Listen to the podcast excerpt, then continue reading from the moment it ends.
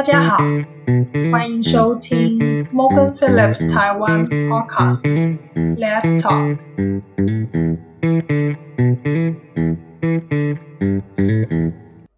Hello，大家好，我是 Patty。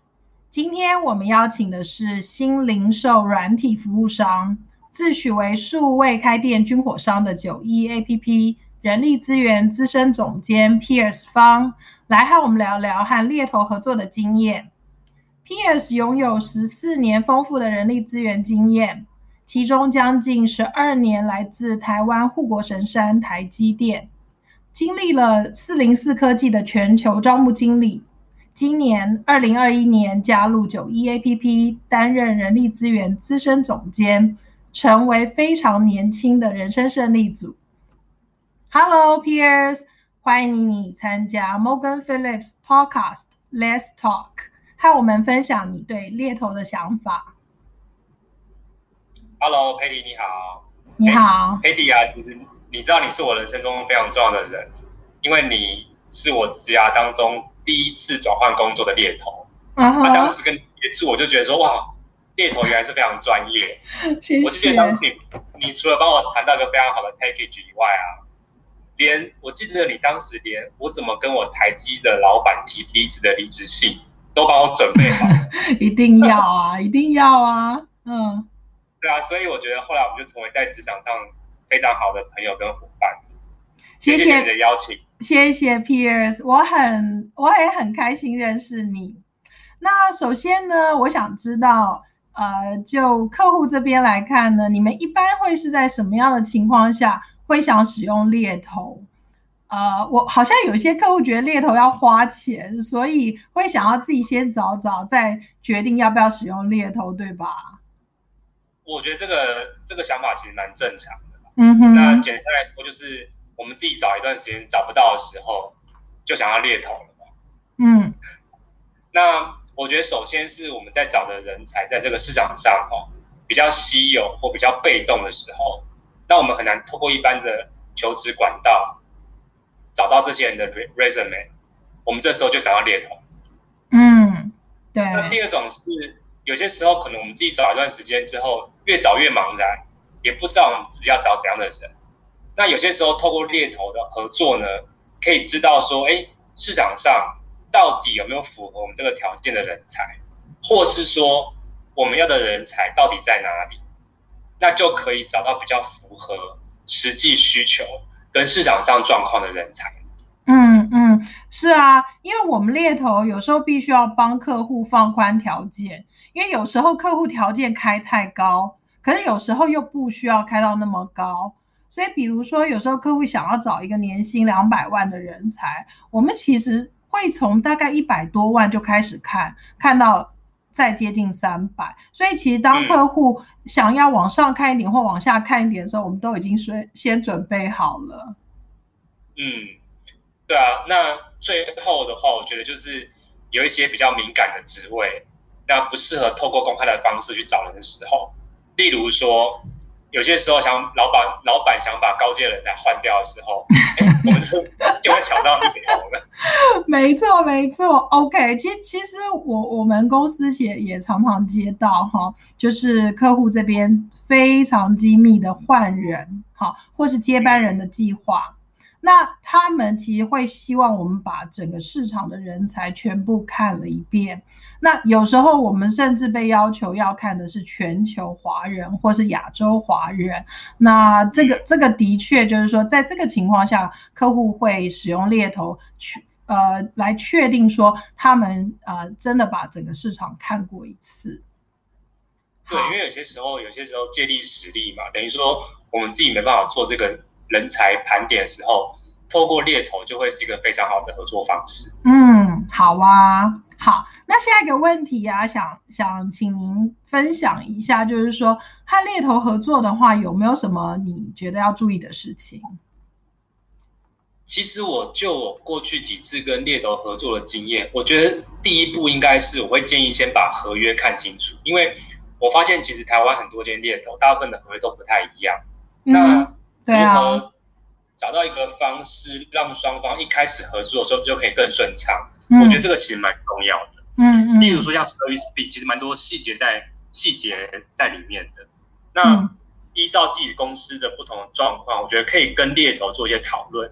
例如说集聚的设定，嗯，还有像是说在人才如果短时间之内如果不适应要离职的话，那双方后续的合作方式等等的，我觉得这个其实都在合约里面，应该在一开始就要把它搞清楚。嗯，当然喽。哎，那你你觉得你会同意签比较高的服务费给你觉得比较信任的猎头吗？当然 OK 啊，因为我觉得如果能够 嗯找，如果如果真的能够找到一个很高阶、很好用、对组织很有贡献的人才，嗯，我觉得那个那个创造的价值，我觉得会远比那个 service fee 来的值得跟划算。嗯，这是我亲身经历过的。真的好，我我非常赞同你。不过像你这样的人想法不多啦，客户当然都希望我们再便宜一点哈。对啊，不过我觉得就是每个不同的人面对不同的 hunter 的心态其实不太一样。嗯，好，那呃呃对，另外呢，你还没有什么其他对要跟 hunter 合作的一些建议？有哦，其实我觉得其实 hunter 应该算是对我而言，我会把它当成一个很好的合作伙伴。所以我觉得当双方一开始要合作的时候呢，应该要坐下来好好的聊一聊、谈一谈，包含公司目前的一些状况啊，跟一些职位的条件。我觉得在一开始让彼此能够知己知彼，百战百胜。因为我觉得啦，过往合作经验，其实猎头算是我们跟人才进行第一类接触的人跟窗口。嗯哼，那所以如果透过猎头让我们要的人对我们公司产生好的印象，产生对这个面谈的兴趣，我觉得就非常的关键。嗯，我们都很希望是这样的合作方式啊，因为我们会希望说客户把最真实的困难，就是你们的 pain point 告诉我们，那让我们真的能够帮你解决问题，这才是我们的价值嘛。对啊，因为你是第一个帮我们去跟求职者接触的，所以你给他们的印象，有些时候就代表着我们这间公司的一些想传递出去的印象或是文化。那人才愿不愿意接受这个面谈，其实你们算是非常关键的一个角色，我觉得。对对，我忽然觉得在你心目中猎头好重要。真的没错，谢谢。好，那接下来想知道就是说，呃，你会觉得合作的猎头需要具备什么专业能力？其实我觉得最基本的还是所谓对这个专业领域的了解。那我觉得所谓的专业领域包含了我们这个产业跟我们职位的需求，跟我们的人可能会在哪里。嗯，那不然我觉得以前的经验呢、很多时候如果一开始没有搞懂的话，很容易会花很多时间在找到错的人，嗯，或者是无法快速的进入状况。嗯，那一般我们会请猎头帮忙找人，表示这个职位的需求性其实非常急迫的，嗯嗯。这是第一。嗯嗯，那除此之外哈，我觉得其实是 people engagement 的能力，嗯，OK，因为老实说啦，我们会开给你们的职位都不好找。对啊，那好不容易找到人之后呢，如何快速的取得人选的信任，愿意跟我面谈，那我觉得这才是关键。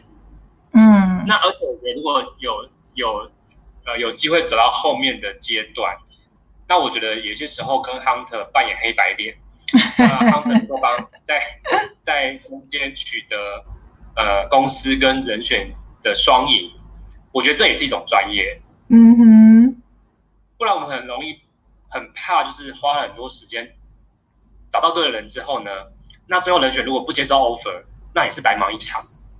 对呀，啊，我自己的经验就是说呢，你刚刚前面提到专业领域嘛，像我们猎头一定会有两三个就是非常重要的 keywords，我们一定要嗯先确定这个人选是有符合客户最重要的这个 hard skill 的要求。那接下来我们要做的就是帮客户把关是人选的动机，动机呢就是你刚刚提到人选最后会不会接受 offer 的一个关键。对，所以我想要是有些时候我们更需要你们的专业是在于说，因为我们有些时候在 in house 里面不了解外面的市场的变化或是人才的一些变化，所以如果你们可以告诉我们一些外面的一些趋势啊，或是帮我们去调整一些找人的方向。我觉得这也会是一个很好跟猎头合作的一个经验，跟猎头需要具备的一些专业能力。嗯嗯，当然了，因为其实我我们的工作就是要能够快速的去。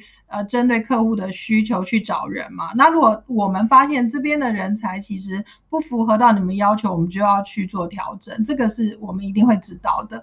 那另外的话，就是市场趋势的话，最近啊，我刚好谈了一些半导体的人，就是在这一两天或者这一两个星期，我听到的这个呃，在半导体抢人的一个市场的信息是，薪水涨幅最近都直接给到三十 percent 啊，所以所以有。时候以前我们在台湾看到，好像你换工作大概就是十个 percent 啊，十五个 percent 已经是顶了，然后三十 percent 很多都是在中国才会发生。可是最近好像这个薪资涨幅变得比较疯狂一点，那我们都会很乐意跟客户去分享这个趋势。那不过当然有一些客户 会觉得我们是因为呃，就是希望。拉抬人选的身价，然后不一定很相信我们。不过我我觉得这些市场信息其实大家多看就知道了。哇，那这样 Patty 我是不是太早离开半导体业？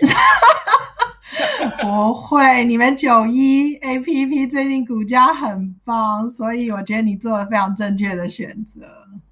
好，谢谢。好，那最后呢，我们呃，我想听听看 Piers，你对我们猎头有什么建议吗？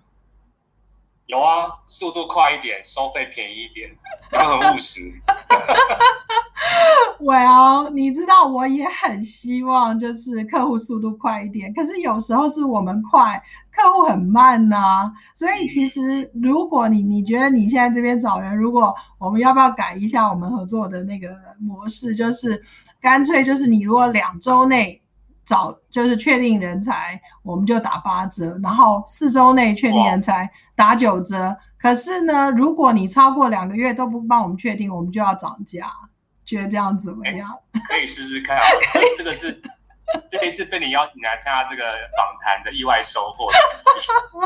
没有没有，我们已经颠覆了那个猎头原来的行情了，所以这个是我们我们可以聊聊看。好，那对，我有个观察啦，就是台湾的猎头哦，其实越来越多会从。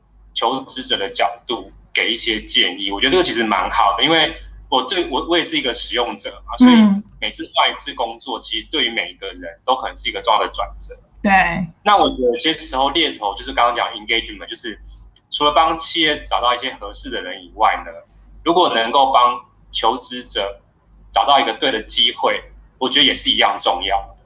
那不过我觉得这个因为两边嘛，哦，所以我觉得这里。的猎头的专业能力。嗯嗯嗯，其实呃，你真的说到重点了哈。我觉得我们猎头的意义不只是在帮客户找到对的人。那对于每一次谈到人才，我都希望能够在三十分钟到一小时的谈话过程当中呢，我们有给人才有价值的分享，不论是对人才未来的职涯呃的疑问，然后呢，帮助人选做面谈的准备。呃，或是说他们在工作上遇到的一些困难，我们会倾听或是分享过来人的经验。那这些呢，都是我自己在这份工作找到的意义和保持热情的方法。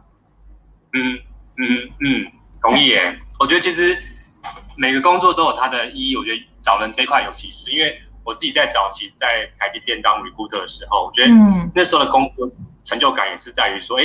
如果能够帮一些，呃，那时候很多是学生，对，找到一份喜欢的工作，嗯，也看你他在台积很好的发展，嗯，我觉得其实那个成就感其实是蛮大的，真的，好啊，那今天真的非常感谢 Piers 在百忙之中和我们分享身为客户和人选你对于猎头的建议和看法。那九一 A P P 呢，虽然才刚起步，那。是现在市场呢，这个零售产产业的这个虚实融合呢，会是未来的大趋势，所以很期待在 Piers 领导的人力资源团队的努力下，能够快速吸引优秀人才，壮大九一 A P P 的版图，成为台湾软体界的护国神山。谢谢 Betty 今天的邀请，所以如果之后有好的人选的话，也请 Patty 给我介绍了。一定的，好，OK，那就先这样子喽。啊，谢谢 Pierce，谢谢你，好，谢谢你。